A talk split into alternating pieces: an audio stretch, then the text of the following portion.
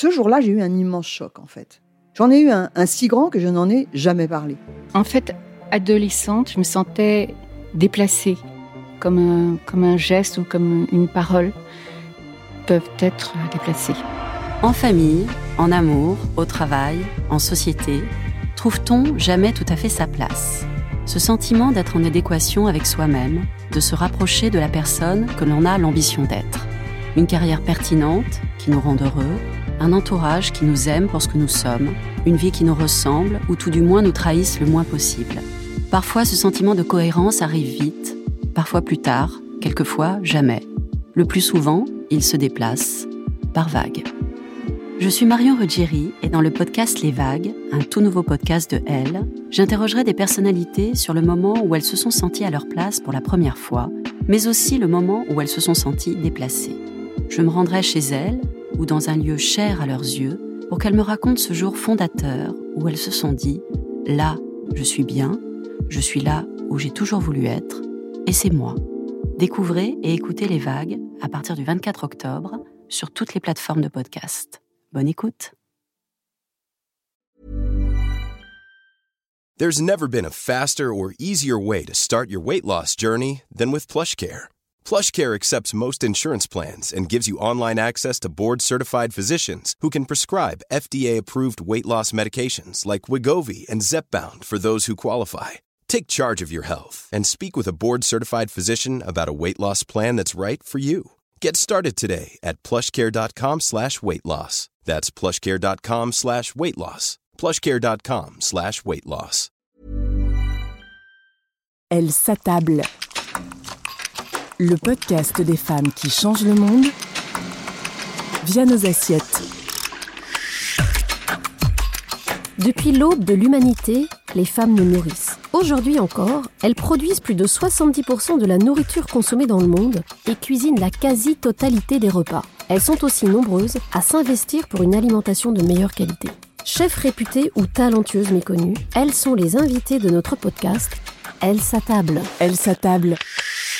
Au fil des mots et des rires, elles nous expliquent comment, en traçant leur route, elles inventent les chemins gourmands de demain. Elle s'attable. Une émission présentée par Danielle Jerkens, directrice de la rédaction du magazine Elle à table.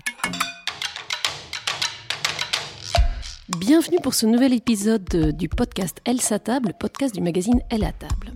Aujourd'hui, nous vous emmenons dans le 9e arrondissement de Paris, pas très loin de la gare du Nord. C'est une grande vitrine derrière laquelle se cache un repère étonnant.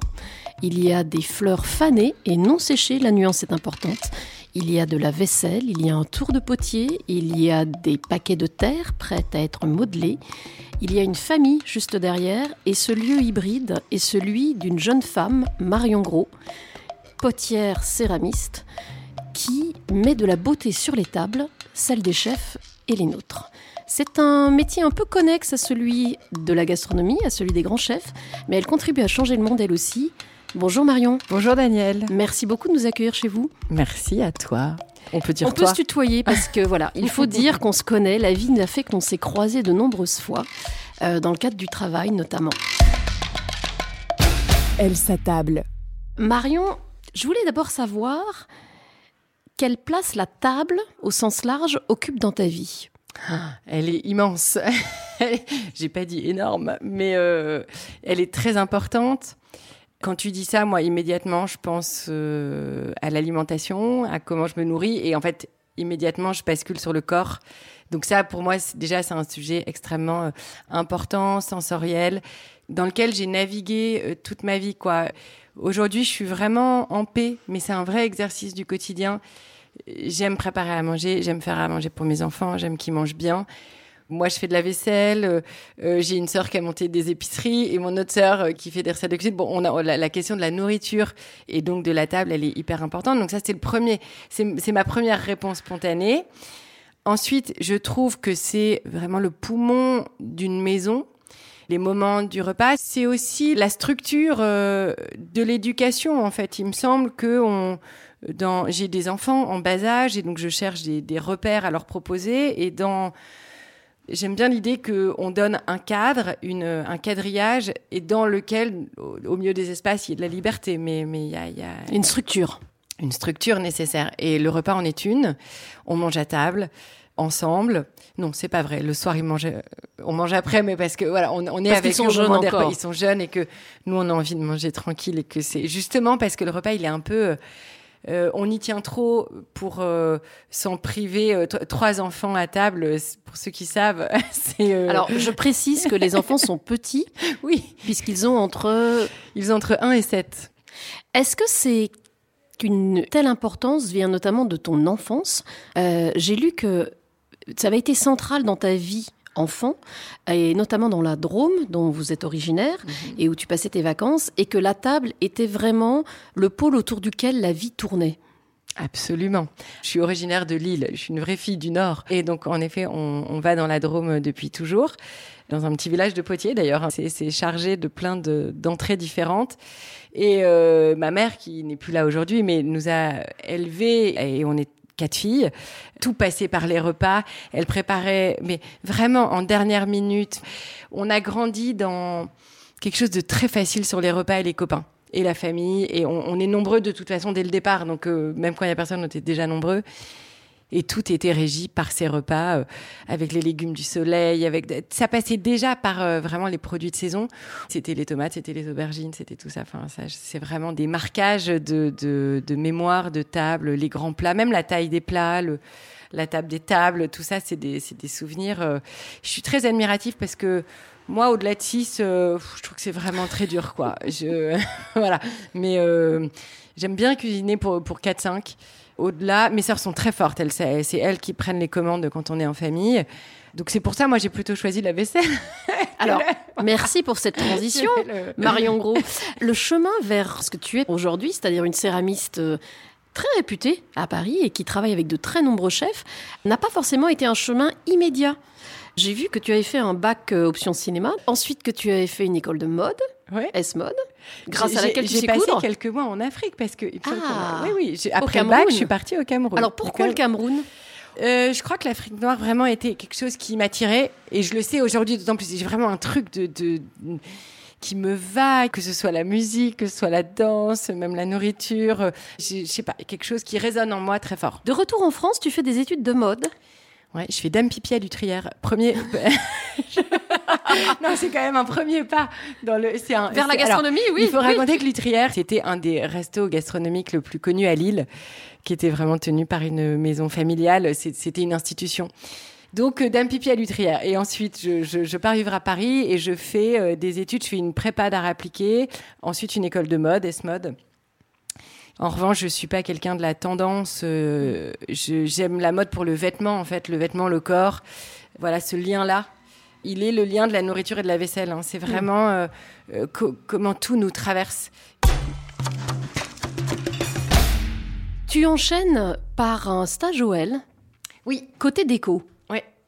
Ouais. Parce que grâce à ma prof de stylisme qui avait été assistante de Mireille Asséna et qui Alors, nous rendons ici hommage à Mireille Asséna qui, pendant 40 ans, a piloté la déco OL avec un talent absolu. et qui reste bah, une maman pour nous toutes quand même. Il y a vraiment eu ce lien euh, qui était euh, hyper euh, maternant. C'est marrant. Donc moi j'étais dans l'équipe Charlotte Huguet avec qui on est resté très copines et donc on était les, les assistantes de la déco à l'époque de Saint-Ouen. La Oui, il y a une quinzaine d'années. Je suis jeune et je sais pas bien euh, ce que je vais faire. Je cherche, je cherche là où ça va être bien euh, la vie quoi. Et, avec une notion importante de créativité, d'expression ça- créative. donc ça, ça me plaît, mais en même temps, je trouve ça très dur, euh, la presse. Et en même temps, je, je vois que j'ai du mal, quoi. J'ai du mal à m'imposer. Il y a plein de choses qui me conviennent, mais euh, je suis pas du tout en zone de confort, quoi. Je sens que c'est pas. Faut, faut continuer la route, en fait. hein, J'apprends énormément de choses, hein, mais. Et mais donc, faut- il y a la continuer. rencontre, à ce moment-là, avec la céramique. Alors, il y a beaucoup les fiches cuisine avec Sergio da Silva, euh, où euh, on est, euh, il y a toute la cabine avec le vestiaire de vaisselle. Je vais rencontrer euh, Brigitte de Basler, je vais rencontrer Claire de la Vallée, euh, Christiane Perrochon, enfin vraiment qui sont les, à l'époque, Les grands elles noms. sont des ovnis, quoi. Oui. Euh, c'est et puis je vois ces femmes aussi que je trouve incroyables. Elles ont un ancrage. Je, euh, c'est trois- il y a Louise Elio aussi. Enfin, c'était euh, à l'époque, elles sont extrêmement euh, Précurseur. précurseurs et puis euh, singulières. Et je trouve que ces femmes portent en elles un art de vivre qui, moi, euh, mais je, m'engouffre. Je me dis, mais waouh, je, veux cette vie-là. Et alors, comment est-ce qu'on devient Comment on devient On bricole, on bricole. Au même moment, je perds un gros client, enfin parce que je faisais en dehors de la presse, évidemment, il y a des clients privés. Et puis il y a Daniel Rosenstruck pour qui je bosse au Marie-Claire Maison qui me dit tu sais t'es en train de se monter un truc dingue merci tu, on sait pas encore ce que c'est mais les Cohen enfin tu vas voir c'est génial si tu cherches du boulot va voir là-bas ça va être un truc incroyable je rentre complètement par la petite porte puisqu'à ce moment-là, je finalement j'accepte un poste de vendeuse. Ce qui aurait été un peu compliqué parce que finalement je me retrouve à servir des gens avec qui je bossais dans la presse parce que oui c'est un événement, merci quand ça ouvre, mais ça me servira à, au bout de quelques mois, rompre le contrat, avoir le chômage et faire cette formation qui sera financée pour passer un CAP. Il y a 12 ans, il y a 12 ans, il n'y avait pas de CAP à Paris, donc il fallait euh, se former et puis le passer en candidat libre à Aubagne, dans le sud. Je me forme donc avec euh, un, un, vieux monsieur qui prend sa retraite, Augusto Tozzola, qui avait 84 ans, donc il doit en avoir 96 aujourd'hui. C'est la poésie à l'état pur, euh, quand même bien militaire, hein, mais, mais, mais euh, oui, une, poésie très encadrée. Oui, et puis il, a été chef d'orchestre et pianiste. Il est arrivé d'Italie euh, très jeune avec. Euh, il avait travaillé à l'usine à Faenza à partir de 13 ans. Donc, il a, sa croissance a, été faite sur le travail de la terre. Il a des mains, je vous raconte pas, par rapport à son corps. Enfin, c'est, il arrive quand même en France pour la musique.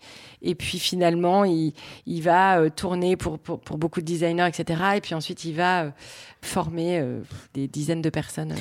Donc, tu apprends avec donc Augusto Pizzola qui est un personnage et ça correspond. On apprend que le tour, on tourne 7 heures par jour, on cuit pas. Il y a pas de four de toute façon. École d'humilité. Ouais ouais, oui, bah grave. Donc avec Augusto, je passe le CAP. Donc on tourne 7 heures par jour, on fait rien d'autre. Toutes les formes du CAP, on est vraiment dans cette euh, euh, discipline quotidienne. Et après ça, je vais partir en Bourgogne chez cette euh, potière, Dauphine, Bon, voilà, je ne fais pas tous les détails, mais c'est quand même un peu à la dure. La terre, on peut en faire quelque chose. On peut en faire des poteries, des céramiques. C'est très à la mode, les céramiques. La vaisselle s'est imposée aujourd'hui comme un véritable élément de décoration. Les tables françaises mélangent les produits de l'artisanat, des manufactures traditionnelles et du design. Comment on va s'y prendre? On va travailler une céramique qui s'appelle le grès. Ce que j'aime le plus, c'est tourner, partir hein, d'une boule de terre et puis euh, se dire que juste avec euh, de l'eau, vos mains, euh, la, force de l'inertie, eh ben on va transformer cette matière et en faire un objet usuel, voire artistique. Les codes s'estompent, la céramique se renouvelle. Les mots d'ordre sont raffinement et accessibilité. Couleurs zen ou pop, formes innovantes, appellent à de grandes signatures de l'art et du design la vaisselle joue de tous les effets pour varier les propositions et les styles. La matière, elle est le reflet de ton état du moment. Pour la terre, c'est très juste. Les jours où t'es pas bien, ça marche jamais. Mais c'est bête, mais un jour, vous essayez de mettre trois fromages sur une assiette, vous trouvez que c'est super moche. Bah, du coup, vous faites un plateau de fromage la semaine d'après. Voilà, je pense qu'on est pas mal. Ah, c'est trop beau. Je pourrais pas faire aussi bien. Mais on va je vais faire une boule en fait. Elle s'attable. Aujourd'hui, tu produis donc à Paris, tu produis des choses assez différentes. Alors, il y a des lignes de vaisselle que tu développes beaucoup pour des chefs. Oui. Alors, parmi lesquels on peut citer Lenda Rose, il y a des choses qui sont allées chez Cyril Lignac, beaucoup avec Fred Marchand, euh, pardon, Greg Marchand aussi, de Frenchy. Euh, comment se passe le travail avec un chef? Ils viennent te voir pour ton esthétique, mais j'imagine qu'il y a quand même à chaque à chaque fois, Marion, une création particulière. Ah oui, et une intention particulière et une association particulière. En fait, on se parle beaucoup, on se sent. C'est moi, c'est c'est la clientèle, mais mais. Many of us have those stubborn pounds that seem impossible to lose, no matter how good we eat or how hard we work out. My solution is PlushCare.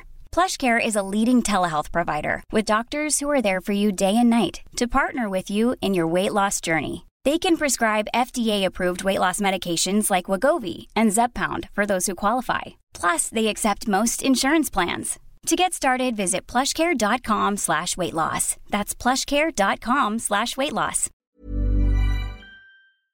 Idéal, c'est génial de bosser avec les chefs. Mais d'un j'ai dire d'un petit resto. Il n'y a jamais de petit resto. Mais euh, je, je, pense, euh, euh, j'espère que j'ai Laurent et Angela de Bouche qui font un travail génial. Et, et, je suis très contente d'ailleurs que, que sur des cartes où on mange pour moins de 50 euros, il y ait ma vaisselle. C'était pas le cas il y a 5 ans, il y a 6 ans. Il y a, il y a un effort qui est fait général des, des, des choses avec lesquelles on travaille. Donc j'ai autant de plaisir et j'ai le, le, travail est le même de travailler euh, pour un restaurant par exemple étoilé, comme que pour euh, Hélène euh, hmm. où il y a multi étoilé que ce soit à Londres, à Aix ou, ou à Paris et à chaque fois, en fait, euh, on, on perd pas de temps hein, parce que c'est des gens qui ont pas de temps. Et puis moi, j'ai un métier aussi qui est très chronophage. Très vite, on sent les choses. J'aime aussi ça. C'était, on, on, a quelque chose en commun. Toi qui observes, j'imagine, de relativement près les évolutions euh, autour de l'art de la table depuis une vingtaine d'années maintenant. D'abord comme styliste et puis ensuite comme céramiste, potière, potière plutôt même. Est-ce que tu as l'impression qu'il y a une, un vrai réinvestissement de l'art de la table? Et notamment avec des arts de la table qui ne sont pas forcément des arts de la table aussi formatés qu'ils l'étaient autrefois, où c'était euh, des produits qui sortaient plutôt de, de grandes manufactures, euh, notamment de la région de Limoges, etc. Oui, mon analyse sur cette question-là, elle est, euh, en fait, ce sont les deux excès. On sort de 30 ans initiés par Habitat de grandes diffs de la vaisselle qui n'avait en fait il y a que ces 30 ans là parce qu'on dit ah oui retour de la céramique. C'est pas un retour de la céramique. C'est juste qu'on sort de cette période. C'est pas que de la fast fashion mais de l'industrialisation d'une céramique sympa qu'on change d'une vaisselle qu'on va se changer comme on change de fringue on a mis de la, de la légèreté dans la vaisselle.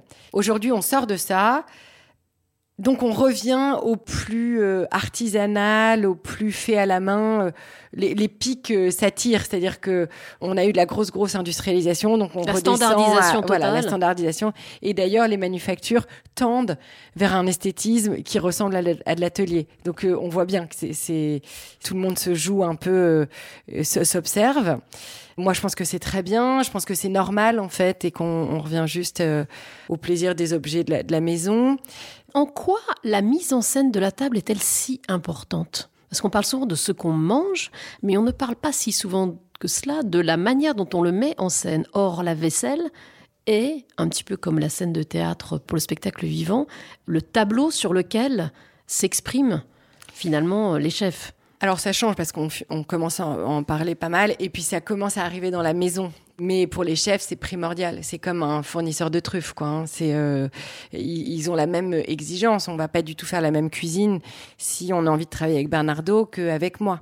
Moi, je crois que c'est un immense terrain de jeu auquel il serait dommage de refuser, de, de s'en priver c'est la joie d'un, de, du choix, que tout est possible, qu'on peut raconter plein d'histoires et que il se passe pas du tout la même chose avec. Euh, on voit bien d'ailleurs, on ne fait pas de dressage, enfin on fait rarement un dressage de restaurant à la maison avec euh, un, un tout petit truc au centre et puis euh, et dans les restaurants où ils servent la soupe comme à la maison, c'est aussi une histoire racontée. Tout ça, ben c'est génial, quoi. C'est c'est c'est c'est le c'est la palette du peintre. Euh. Et ça rejoint l'expérience que tu avais enfant dans ta famille où la la table était mise en scène. Oui, avec ce jeu-là de euh, est-ce qu'on met ces fleurs là est-ce que les nappes le, le, non mais le placard de nappes chez ma mère je veux dire c'est fou. C'est des associations de couleurs c'est dire si on cumule les couverts les verres la nappe les fleurs les vases et, et on peut même aller jusqu'à des décos de euh, voilà aujourd'hui il y a une grosse tendance aussi sur les décos de table. Je pense euh, à ma copine Alice Rocade Alice in Food ou Héloïse de Miss Maggie vraiment dans les tips, euh, les tips à pas cher pour Noël. On, on va dans le jardin, on, on, coupe plein de branches, on les met au milieu de la table. Trois citrouilles de bougies et, euh, et c'est réglé. Et, c'est parti. Et, euh, et tout ça est tout à fait Instagrammable. c'est même hautement Instagrammable.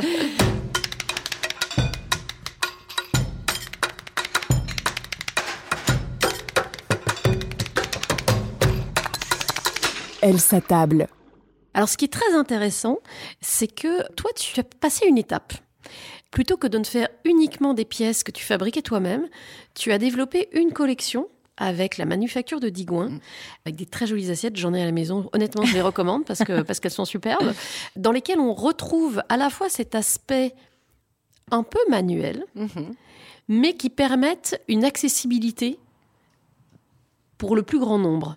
Surtout, elles permettent d'être là parce que euh, elles sont euh, finalement pas moins chères. On, a, on aurait aimé, on n'a pas pu. Donc on a cherché, euh, il y avait différentes façons de produire plus, parce que en plus on, communiquait beaucoup sur Instagram, il y a beaucoup d'échanges avec les particuliers, et en fait on n'avait pas de choses à leur vendre, puisque moi je, mon temps est rempli pour, pour le travail des chefs. Et les chefs, ils ont aussi besoin de plus que ce que je peux produire. Donc c'était vraiment comment on répond à cette question. Et en cheminant vers ça, on a même trouvé des réponses qui sont hyper vertueuses et hyper euh, satisfaisantes sur euh, bah, cette manufacture de Digoin qui est complètement artisanale. C'est une manufacture, mais tout est fait à la main. Donc c'est une autre technique, sont des moules. On a fait des moules des cinq formes principales de mon travail. Ces moules-là sont coulés sur des bons de coulage par des artisans. Et, tout ça reste à la main. Je vous raconte pas le nombre de défectueux qu'il y a. Et, nous, notre cahier des charges extrêmement difficile à remplir pour eux, pour que ces assiettes ressemblent à ce qu'elles ressemblent, c'est-à-dire dans la lignée de mon travail d'atelier. J'ai eu une exigence qui était euh, euh, très très alors j'allais dire pénible pour eux. Aujourd'hui, je pense que ça, ça, leur plaît, ça les amuse, mais j'ai un peu demandé le contraire de tout ce qu'on leur a demandé. C'est que moi, je veux les doigts, je veux le geste, je veux qu'on émaille avec la trace du geste. Donc les couleurs racontent l'histoire du geste. Tout ça est maintenu dans une manufacture. Donc ça, c'est, on leur demande la lune et ils le donnent. Et donc tout ça, en effet, ne passe pas à des prix de euh, fabrication euh, de masse qui euh, seraient beaucoup plus euh, systématisés. Euh, mais l'avantage, c'est qu'on a des pièces, ce qui n'était pas le cas avant où on était euh, vraiment, euh, on n'avait pas de stock, quoi. Et ça permet aussi de pérenniser, d'accompagner des savoir-faire classiques français. Voilà, c'est pour ça que je dis que c'est vertueux, c'est que c'est hyper intéressant de bosser avec Digouin qui euh, était euh, une manufacture qui tournait à, je sais plus, quasiment 200 ouvriers il y a, il y a, aux, pendant les années 60. L'arrivée du plastique les, les, a, les a mis par terre. Parce qu'ils faisaient tous les contenants euh, de, de terrine, de, ils avaient vraiment... C'était des contenants d'Igouin. Des poteries en grès, voilà, c'est du grès. Quand tu réfléchis à l'avenir, Marion, comment l'imagines-tu? J'y pense pas du tout.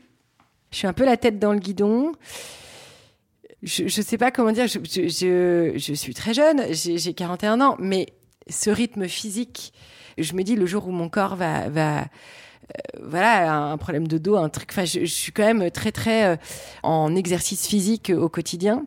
Donc ça, il faut dans ma tête, je me dis bon bah ça, il faut l'anticiper parce que moi, je vais vouloir travailler au-delà de, de la limite. Je pense que même dans 10 ans, je, je vais être un peu plus euh, fatiguée, tout ça. Enfin bon, c'est bizarre de penser à ça, mais tu vois, mes inquiétudes, elles sont plus ça. Pour ça, il va falloir un petit peu être plus prudente. Et euh, donc ça, j'y réfléchis, j'ai pas encore les solutions. Alors il y a des projets aussi autres, parce que par exemple chez Frenchy, tu as fait un décor mural pour le restaurant. Oui, alors ça, génial, c'est trop bien, ça j'adore. Euh, donc ça, Frenchy, c'était le premier que j'ai fait dessiné par Dorothée Melikson, donc c'était le Frenchy Pigalle. Dorothée a dessiné la fresque et moi, je, je l'ai réalisé avec mes émaux et avec, euh, voilà, traversé par mon travail. Et puis, ça a été le pied à l'étrier de plusieurs autres euh, ouvrages de sol ou de mur. Ensuite, j'ai travaillé plusieurs fois avec Jules Mény Deschamps, qui est un architecte d'intérieur, qui m'a fait faire un sol pour euh, Merci, pour l'appartement Merci, la seconde résidence. Elle se visite, pour ceux que ça intéresse, qui est un appartement dans lequel il a fait travailler euh, plein d'artistes et d'artisans. Chaque coin de l'appartement est, fait par quelqu'un avec euh, une démarche artistique ou, euh, ou de spécialiste. C'est vraiment un endroit super. Et puis ça continue, je suis encore en train de faire un sol, euh, toujours avec Jules, on, on travaille bien ensemble parce qu'il y a les bons équilibres. Il y a eu un, un autre euh, ouvrage mural, mais c'est chez les particuliers, donc c'est pas encore euh, paru. Et là, je suis encore en train d'en faire d'autres pour, pour une marque de vêtements. Dans leur, dans, donc ça, c'est quelque chose ouais, qui m'enchante. D'où vient l'inspiration? Qui est toujours la grande question oui, qu'on pose aux créatifs. C'est une grande question. Euh, je suis fascinée par le corps aussi parce que je travaille avec, parce que je vois mes enfants grandir, parce que je trouve que c'est quelque chose. Euh, voilà, on, on, est tous là, tous ensemble, on se, re, on se regarde, on parle de la nature, mais déjà nous, regardons-nous nos corps, tout ce que ça raconte, tout ce que ça dit, la peau, la sensorialité la au sens large. Ouais, puis même la magie, quoi. Pour le coup, c'est un terrain d'observation euh, formidable, émouvant. Euh, mais je crois qu'il n'y a pas besoin de grand chose, en fait. Il euh, faut aller bien. Moi, je pense qu'il faut. La meilleure quête, c'est de trouver la façon d'être bien dans sa tête, dans son corps. Et puis, bah, après, ça fleurit tout seul, quoi. C'est comme la végétation. il faut pas se donner des grandes exigences. euh, Enfin, elle est quand même, elle est quand même pas mal. Celle d'elle est bien, hein, mais euh, moi j'y arrive et je trouve ça ouf et je, faut, je, je, je peux, je peux pleurer de, de vibrations de dire oh là là, faut que ça dure, ça va durer, ça va durer, ça va durer quoi. Mais euh, mais je, j'ai la chance et je le vois parce qu'autour de moi c'est pas forcément le cas de tout le monde, mais euh, je vais très bien dans ma tête. Alors on pose la question euh, quasiment dans tous les épisodes de ce podcast, Marion. Est-ce que tu penses que les femmes ont le pouvoir de changer le monde, notamment à travers les assiettes, mais pas uniquement? Non, bah là, le monde, je sais pas, c'est l'apocalypse, quoi. Donc, euh, va falloir bien s'occuper des gens qu'on aime. Et puis, euh, prendre soin euh, de notre petit cercle. Et puis, si chacun fait ça, euh, on va y arriver. Ben, le passage aussi à, à une vie familiale, à la, à la puissance incroyable du besoin des enfants envers nous. Quand il y a trois euh, petits corps qui se jettent sur vous euh, le soir à 18h30, enfin, on n'a plus le même regard sur la vie qu'il y a dix ans. Euh, tout est basculé, mais mais pour ceux qui, qui ne sont pas à cette période-là de la vie, tout est autrement. Mais donc ça, c'est de la puissance. Là, là, là, j'observe la puissance euh, de de l'amour. Tout ça est très bateau, mais donc si euh, si j'ai de l'inquiétude sur le monde, bah, évidemment c'est pour eux, mais non, je crois pas pouvoir le changer. En revanche, je vais les élever pour leur donner le, le plus de possibilités pour le traverser. Mais je, je sais pas si malheureusement, mais ma puissance va pas vraiment au-delà d'eux et je, je leur souhaite d'ailleurs ensuite que ça diffuse. Merci infiniment, Marion. Merci à toi. Pour ce très joli moment passé ensemble. C'est un épisode comme tous les autres à écouter, évidemment, à relayer, à liker, à commenter. Vous pouvez même mettre des étoiles. On n'est pas très loin. Des étoiles. Voilà, on n'est pas très loin de l'univers euh, de l'univers de la cuisine. Et on vous donne rendez-vous très rapidement pour un autre épisode du podcast Elle s'attable. Elle s'attable. Le podcast des femmes qui changent le monde via nos assiettes.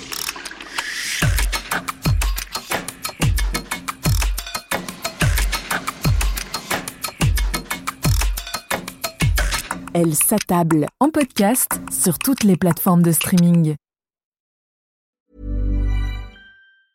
Normally, being a little extra can be a bit much, but when it comes to healthcare, it pays to be extra.